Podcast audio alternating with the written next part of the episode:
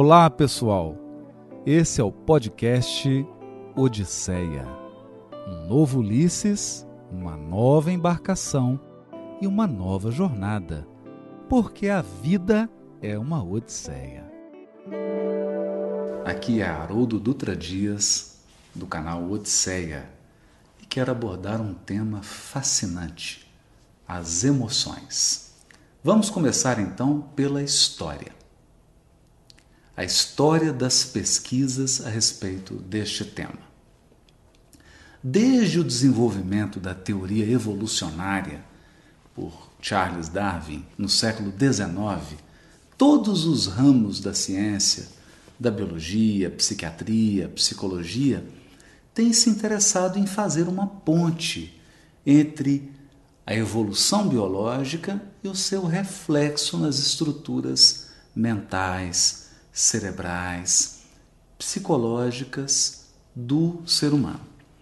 Seguindo então essa linha de conexão, na década de 60, um professor norte-americano, Robert Plutchik, elaborou uma sofisticada teoria a respeito das emoções.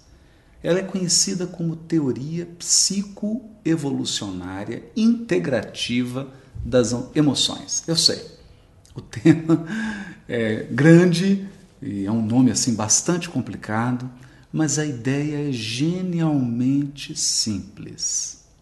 Ela parte do pressuposto de que todos os organismos vivos que possuem um grau de consciência, um grau de ação refletida, eles possuem um sistema de funcionamento automático, um automatismo que são as emoções. E essas emoções, nessa teoria, teriam se desenvolvido ao longo do processo biológico como formas de sobrevivência e como ganho de algum tipo de diferencial na seleção natural. Em resumo, as emoções estariam a serviço do processo de seleção natural e de evolução das espécies. Por isso, são respostas cerebrais muito rápidas, automáticas, sedimentadas ao longo de milênios e, portanto, extremamente eficientes e extremamente eficazes. O interessante da teoria do Plutchik, e aqui eu começo a falar então da estrutura dessa teoria do Robert Plutchik, é que ele partiu de uma analogia bem singela, mas muito interessante.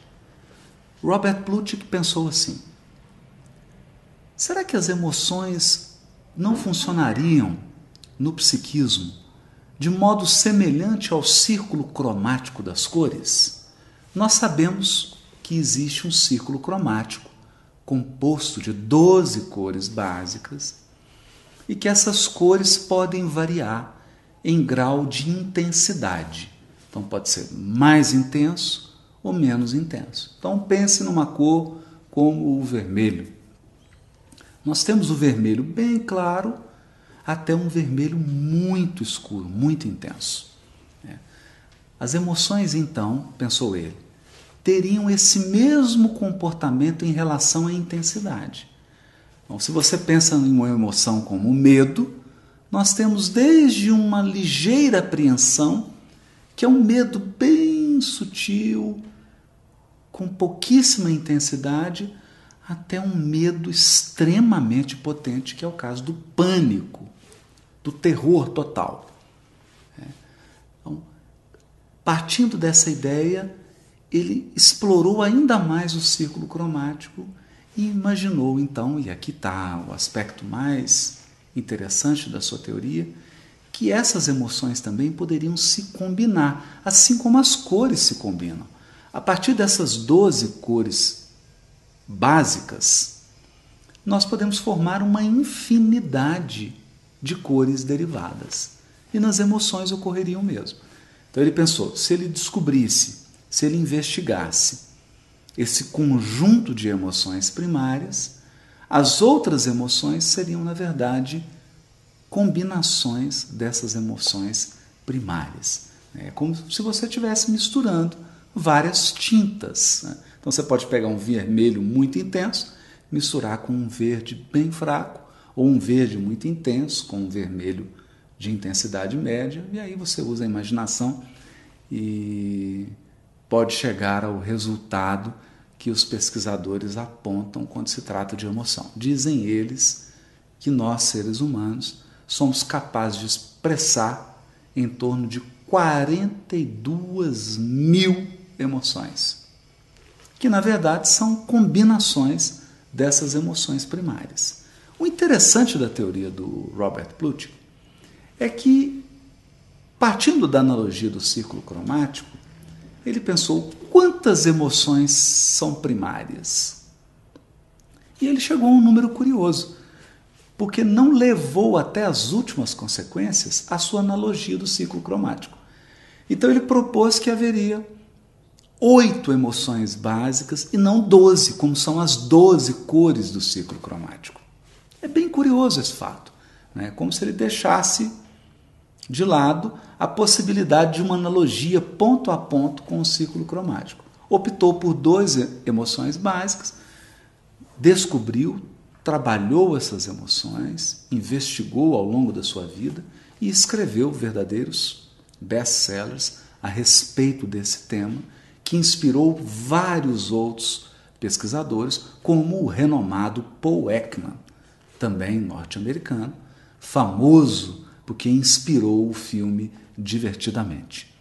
Outro aspecto interessante da teoria do Robert Plutchik é que ele agrupa esses, essas emoções, essas oito emoções básicas, em pares. Então ele diz que as emoções funcionam como polos e elas atuam de modo dual.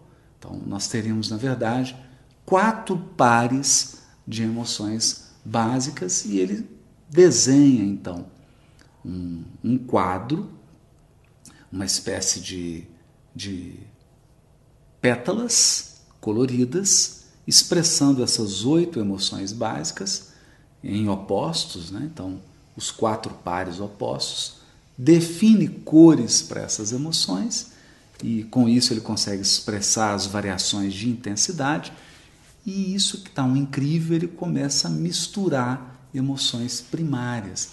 Então você imagina o que, que resulta da mistura de medo e raiva, ou da mistura de antecipação e medo ou surpresa e raiva.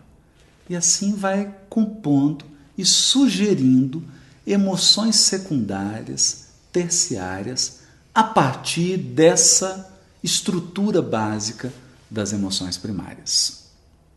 É. Aqui então termina a, a grande contribuição desse teórico Robert Plutchik. E começa, de certo modo, a contribuição de um outro pesquisador, que é Paul Ekman. Paul Ekman quis simplificar ainda mais. Né? Achando complexo essa estrutura de emoções pares e essa roda de pétalas, Paul Ekman se fixou em cinco emoções primárias, que poderia ser encontrada num cavalo, num gato, num cachorro, porque, na verdade, o Paul Ekman estava interessado na universalidade da experiência das emoções.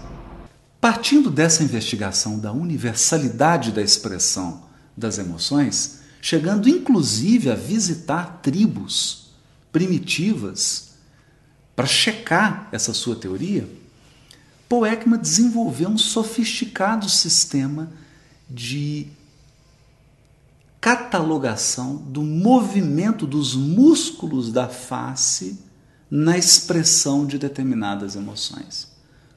Então ele conseguiu é, pesquisar quais músculos faciais estão envolvidos, por exemplo, na expressão da raiva, na expressão da alegria, da tristeza, da surpresa, do medo, ou seja, que foram as emoções por ele definidas como básicas. Essa pesquisa, naturalmente, lhe rendeu vários prêmios.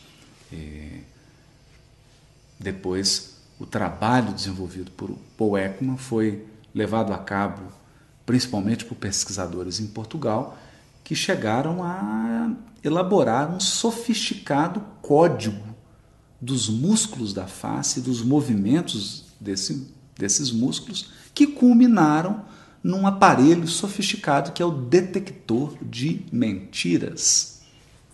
Pois bem, deixamos de lado o detector de mentiras e toda a avaliação de dados vinculadas a esse aparelho. O que nos interessa aqui é essa investigação sobre as emoções e por isso o trabalho de Robert Plutchik e Paul Ekman são de importância primordial para a nossa investigação. Paralelo ao esforço desses dois grandes pesquisadores, nós tivemos ao longo do século XX um avanço da neurociência. Mais e mais médicos, neurocientistas investigaram a estrutura cerebral, pesquisaram in loco, com o avanço da, da medicina, dos aparelhos da medicina, puderam examinar o cérebro no seu funcionamento normal e chegaram a conclusões extraordinárias. E esse encontro de neurociência com essas teorias psicoevolucionárias das emoções desenvolvidas por Plutchik e Ekman, nós temos aí uma grande proposta de compreensão das emoções humanas. O que trouxe de novo a neurociência? A neurociência nos permitiu compreender que as emoções fazem parte de um funcionamento do nosso cérebro mais primitivo. Então, ao longo da evolução, a estrutura cerebral foi ganhando equipamentos, implementos que fazem com que uma espécie seja mais avançada, mais dotada de recursos do que outra, até chegarmos ao surgimento do Homo sapiens, que é a espécie humana. Então, nós percebemos que ao longo desse processo evolutivo, quanto maior o grau de consciência, quanto maior o grau de atividade psíquica, mais complexo é o aparelho cerebral, mais recursos, mais estrutura esse cérebro tem. Mas nessa jornada evolutiva biológica, o cérebro primitivo, aquele que funciona no automático, portanto, é um, são estruturas cerebrais altamente velozes, muito velozes, porque estão baseadas no automatismo. Essa estrutura cerebral recebeu o nome de sistema límbico, ou mais recentemente, sistema das emoções. As emoções, então, passaram a ser vistas pela neurociência como um funcionamento muito antigo, automatizado do cérebro humano, né? fundamentado em um longo percurso evolutivo biológico, que fornece, em questões de milésimos de segundo, reações automáticas pré-determinadas àquele organismo, de modo que ele possa sobreviver, reproduzir-se e proteger-se. Então, essas são as funções das emoções do sistema límbico desse cérebro rápido e automatizado que nós temos. Ao lado desse sistema límbico, ou desse sistema das emoções, nós temos uma, uma outra estrutura cerebral que funciona de modo lento, bem devagar, bem lenta mesmo, que é o nosso pré-frontal, aliado ao córtex, que são estruturas que dizem respeito ao pensamento analítico, ao pensamento abstrato, que nos capacitam a desenvolver atividades muito complexas, atividades que um animal não é capaz de realizar. Mas essas atividades requerem um grau de concentração, um, um grau de utilização do equipamento mental que o sistema límbico não requer.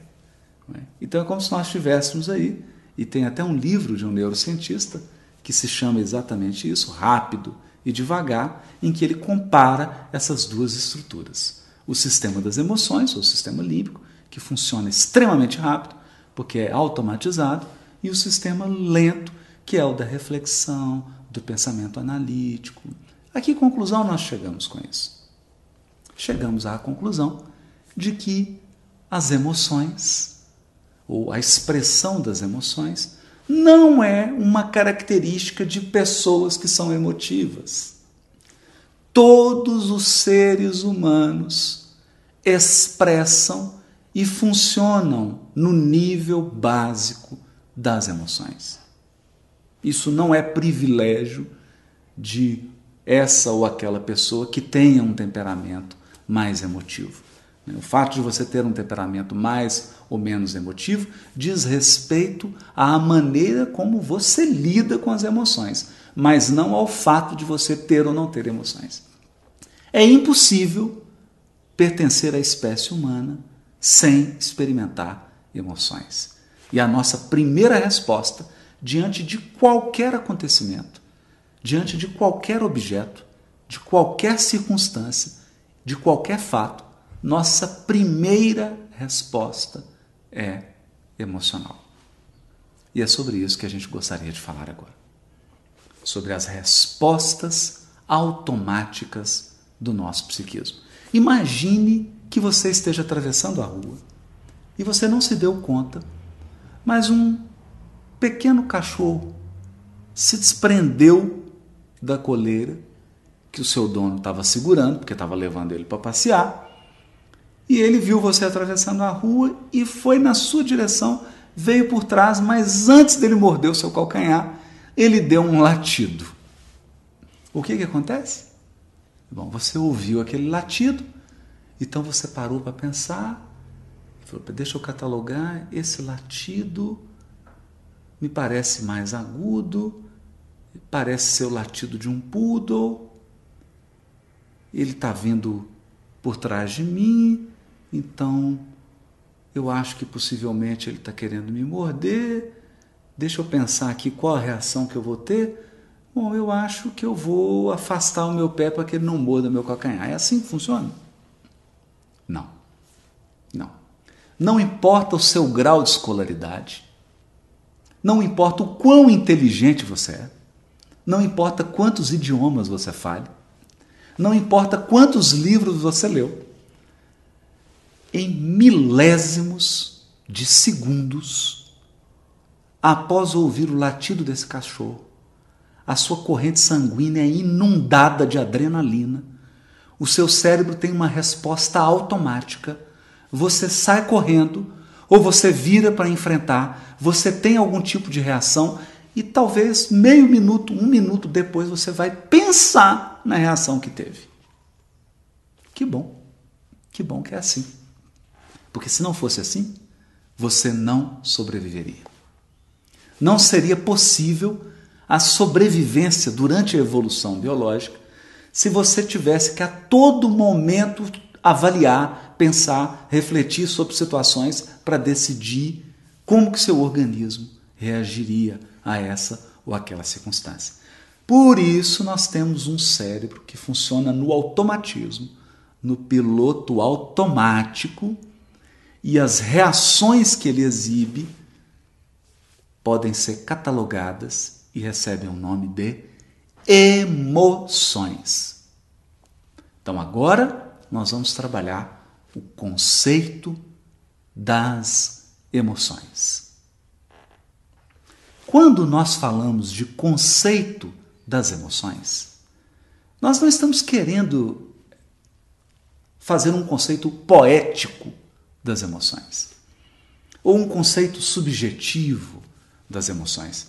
A tristeza é quando eu fico com vontade de chorar. Tristeza é quando eu vejo um céu cinzento. Não se trata dessa sua memória subjetiva, dessa história que você construiu ao experimentar repetidamente uma determinada emoção.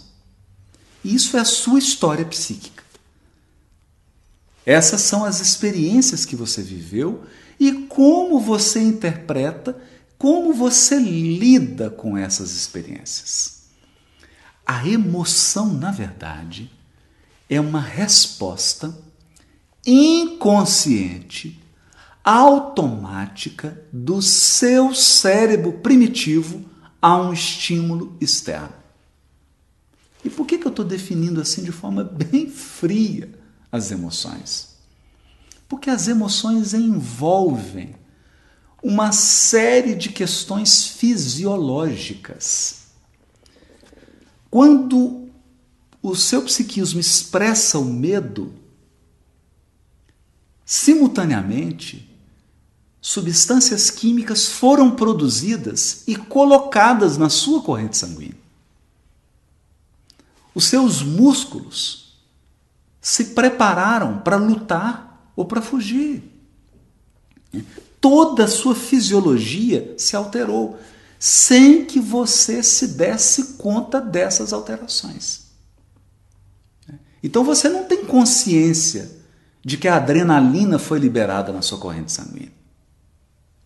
Você apenas sente os efeitos fisiológicos da adrenalina no seu sangue, que é essa excitação, é? que é o, o pelo arrepiado, que é toda essa preparação do seu organismo para correr, para fugir ou para encarar, para lutar, para enfrentar aquela ameaça.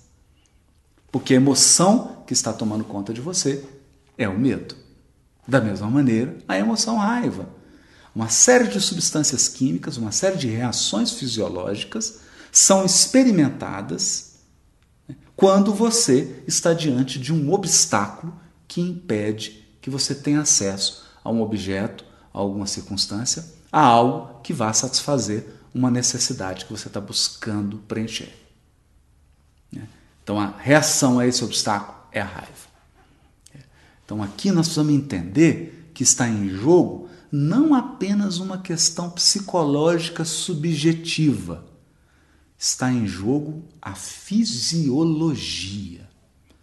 Todo o funcionamento cerebral das glândulas endócrinas e de uma série de elementos do nosso corpo que são ativados e que funcionam sem que você tome consciência disso. Basta você imaginar. Você sabe agora né, exatamente como que seu coração está batendo e quantas batidas ele está dando por segundo? Você tem ideia de da alteração do ritmo do seu batimento cardíaco quando você experimenta o medo? Quantas batidas você está tendo agora? Se você sentir medo, essas batidas vão para quanto? Você não sabe. Você sequer se dá conta que isso altera, mas altera. Ao experimentar a emoção raiva, seu batimento cardíaco acelera. Ao experimentar a emoção medo, seu batimento cardíaco se altera. Sua pressão sanguínea se altera. E você tem consciência? Não, você não tem consciência. Então, nesse paradigma, a partir dessas pesquisas da neurociência, dessa investigação da neurociência no cérebro humano, nós chegamos à conclusão que todos os seres humanos sentem por segundo várias emoções. As emoções fazem parte da nossa vida muito mais do que nós estamos dispostos a admitir. E mais, as emoções comandam nosso comportamento muito mais do que a gente está disposto a confessar.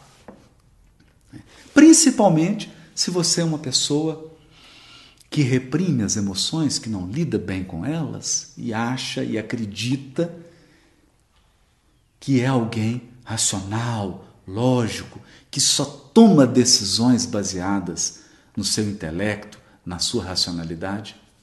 Infelizmente, eu tenho uma notícia para você. Na verdade, você é comandado pelas emoções e por esse funcionamento automático do seu cérebro primitivo. Pois bem, eu espero que tenha ficado bem claro que as emoções fazem parte do cotidiano e do funcionamento cerebral de todos nós, seres humanos. Por esta razão, eu me interessei de um modo muito especial por esse tema.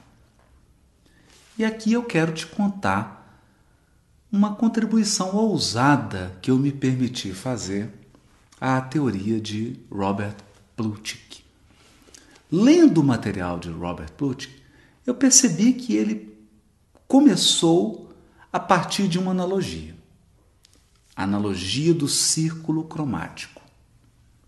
E a ideia de que as emoções possuem pares ou polos. É como se você fosse a uma festa junina e encontrasse ali aqueles casaizinhos dançando a quadrilha na festa junina. Os parezinhos. Foi assim que o Robert Plutchik pensou. Né? Então nós teríamos emoções pares, que funcionariam como polos de reações. Mas quando eu via a analogia do ciclo cromático, 12 cores primárias, e o Plutchik definindo oito emoções primárias, eu logo pensei, mas não seriam 12? Se ele está fazendo a analogia das emoções primárias com as 12 cores primárias, deveriam ser 12 emoções. Quando eu comecei a examinar os pares de emoções propostos por Robert Plutchik, eu percebi que alguns pares não, não faziam muito sentido. Eles não se encaixavam perfeitamente. Né? Alguns eram pares como se fosse um casal 20. Então, Robert Plutchik fala de um primeiro par e você vai concordar comigo que esse talvez seja o Adão e Eva das emoções. Né? Alegria e tristeza. Quem duvida que alegria e tristeza sejam um par de emoções? Um casalzinho de emoções que está lá na festa junina dançando a quadrilha. Ninguém tem dúvida disso. Né? Outro par muito promissor, né? um outro casal 20 das emoções do Plutchik. Antecipação e surpresa. Então, a emoção de surpresa está diante do, do imprevisível, do desconhecido, e a emoção da antecipação quer encontrar algo que você já conhece, algo que é previsível. É um par. Alegria e tristeza, antecipação e surpresa era um par. Mas quando Plutchik coloca como par medo e raiva, medo e raiva, como que isso pode formar um casal? Tá meio estranho, né? Quer dizer, como que isso pode representar dois polos, raiva e medo? Então, um pouco incomodado com essa falha na belíssima intrigante teoria do Plutchik, eu resolvi fazer uma modesta contribuição. E pensei: o problema é que estão faltando quatro emoções primárias. Se nós conseguirmos descobrir as quatro emoções primárias que estão faltando, nós vamos conseguir rearranjar e teremos seis pares perfeitinhos casal 20. Um alma gêmeas um do outro. Como alegria e tristeza, como surpresa e antecipação. Se nós conseguirmos encontrar as outras quatro emoções, nós teremos as outras personagens que estão fazendo falta para que tenhamos os seis pares de emoções ou as doze emoções primárias, como as doze cores do círculo cromático. Pois bem, partindo dessa ideia, e depois de ler muito material da neurociência, do Paul Ekman, do Robert Plutchik e vários autores que se debruçaram na investigação das emoções humanas, nós elaboramos então esse quadro de seis pares de emoções básicas que interagem, que formam polos e que respondem por essas respostas automáticas, automatizadas do nosso cérebro primário, garantindo a nossa segurança a nossa integridade e a nossa sobrevivência. Foi assim que nasceu essa contribuição que nós expressamos, deixamos registrado no nosso livro A Bússola e o Leme. E agora eu quero dizer qual a utilidade disso. Porque, naturalmente, nós não estamos aqui estudando as emoções apenas por um deleite intelectual. Qual o propósito de se estudar essas emoções? Então, antes de nós falarmos quais são essas 12 emoções, gostaríamos de falar do objetivo. Quer dizer, o que, que nós buscamos quando fazemos esse tipo de investigação? Quando comparamos, quando examinamos, né? Quase fazemos uma autópsia aí de cada emoção para entender a sua lógica, como é que ela funciona, o tipo de comportamento que ela gera, o tipo de reação fisiológica nós buscamos o quê? Autodomínio. A compreensão do funcionamento das emoções em nós nos levam efetivamente ao autodomínio. Dizer, a capacidade de lidar de maneira humana, humana, e não desumana de uma maneira humana com as nossas emoções. Mas, sobretudo, de uma maneira saudável, efetiva, eficaz com as nossas emoções. Nós podemos permitir que as nossas emoções nos coloquem no estado de total descontrole, ou podemos aprender a lidar com essas emoções para que a gente retire o potencial evolutivo, o potencial acumulado por essas respostas automatizadas do nosso cérebro. Ou seja, nós podemos aproveitar esse ganho evolutivo ou podemos simplesmente sermos dominados totalmente por ele e nos comportarmos como criaturas subhumanas que estão abaixo da linha da racionalidade. Então, o autoconhecimento, o autodomínio, pede um mergulho muito intenso nessas emoções. E, sobretudo, em como essas emoções se expressam em nós mesmos. Nós temos ouvido várias pessoas falarem de inteligência emocional inteligência emocional nas organizações, inteligência emocional na educação, inteligência emocional no mundo corporativo, livros e livros explicando sobre inteligência emocional, salientando que é importante você ter uma inteligência emocional. Mas convenhamos, se você não consegue sequer dar nome às emoções que você está sentindo, como que você vai alcançar a inteligência emocional? Se esses autores desses livros, que falam de inteligência emocional, sequer apontam quantas emoções primárias existem, como é que nós vamos adquirir inteligência emocional? Como é que você incrementa a sua inteligência emocional? Inteligência aqui no sentido de que, se é uma estrutura automatizada, se é um cérebro primitivo que nós temos, ela é uma inteligência acumulada ao longo de milênios de evolução. Porque nós não nos tornaríamos Homo sapiens, nós não nos tornaríamos a espécie humana se não tivéssemos acumulado, se não tivéssemos agregado esse diferencial evolutivo, que são as emoções. As respostas automáticas emocionais. Então, é uma inteligência. É uma inteligência básica. Na verdade, é o alicerce de todas as outras inteligências.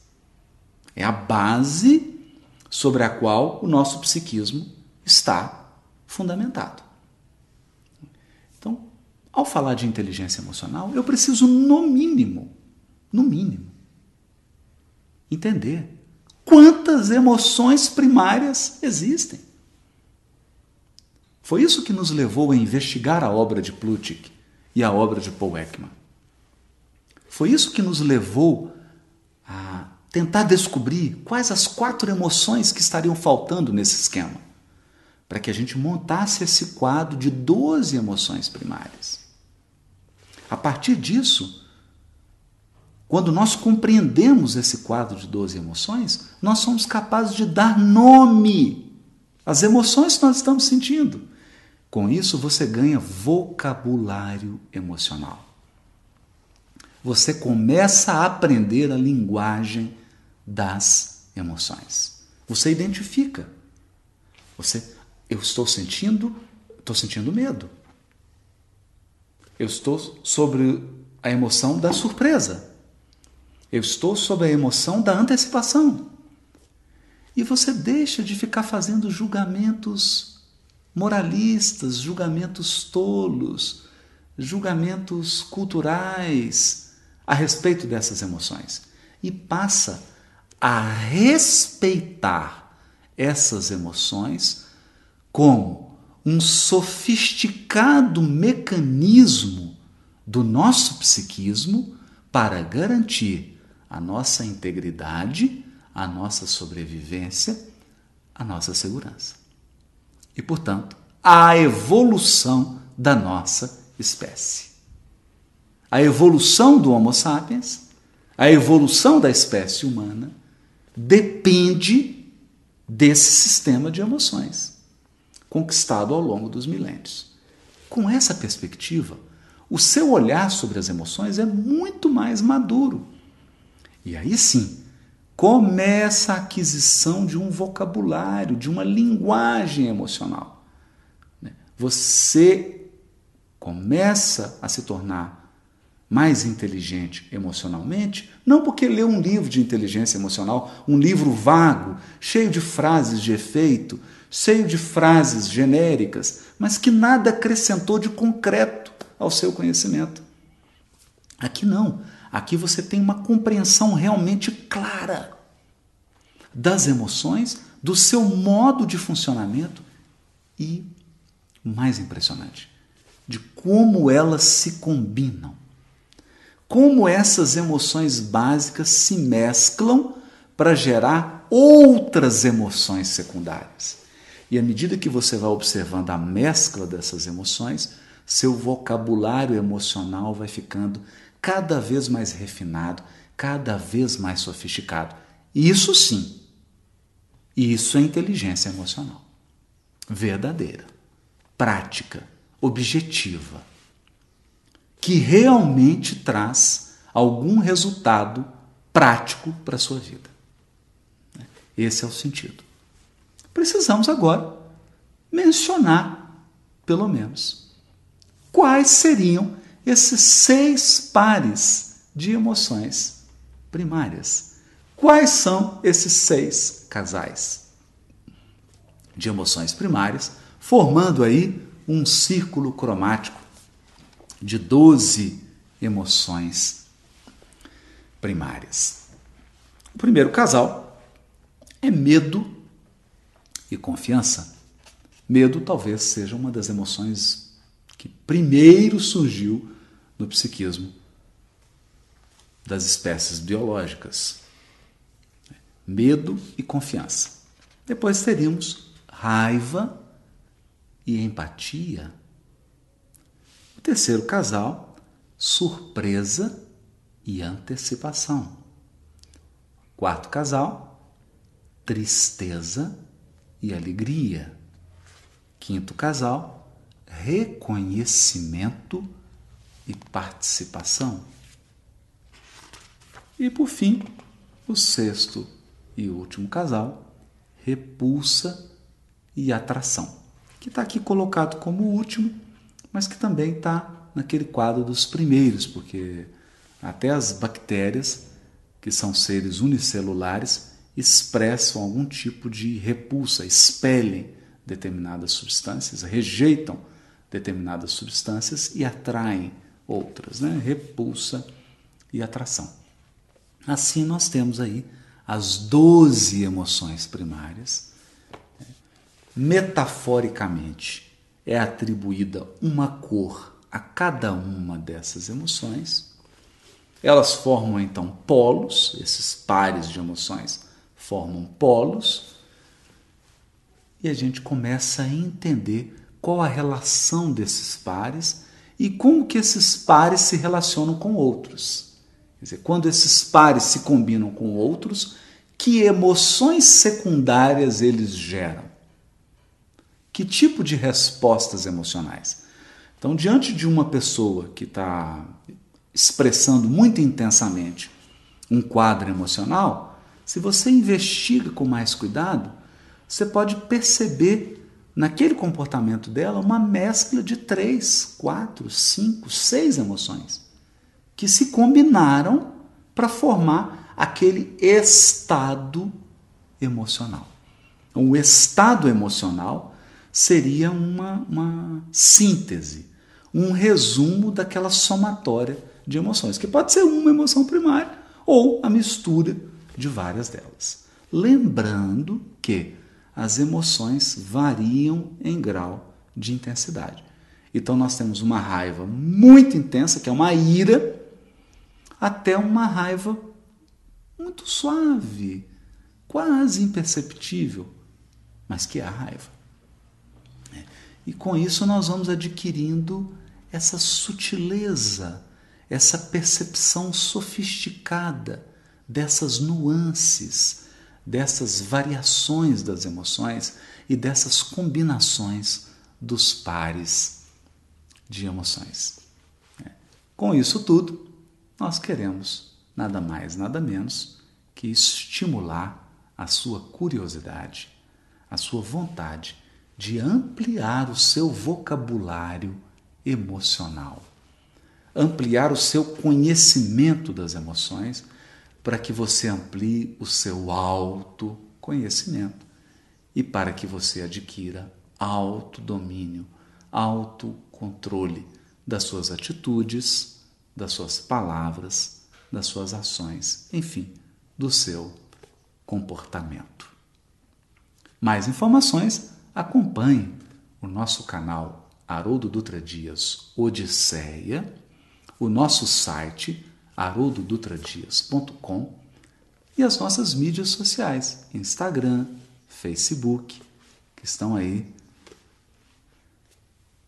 colocadas aí embaixo não deixe de visitar, se inscreva, faça o seu comentário, faça perguntas, participe conosco. Vamos adquirir verdadeiramente inteligência emocional, vamos nos aprimorar em perceber essas emoções, essas nuances, essas sutilezas das combinações das emoções em nós e nas pessoas que convivem conosco.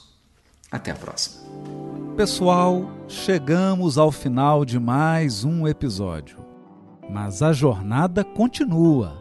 Acesse o meu site haroldodutradias.com, o meu Facebook Haroldo Dutra Dias e o Instagram arroba Haroldo Dutra Dias. E não se esqueça, se inscreva e acompanhe os vídeos no canal do YouTube Haroldo Dutra Dias Odisseia.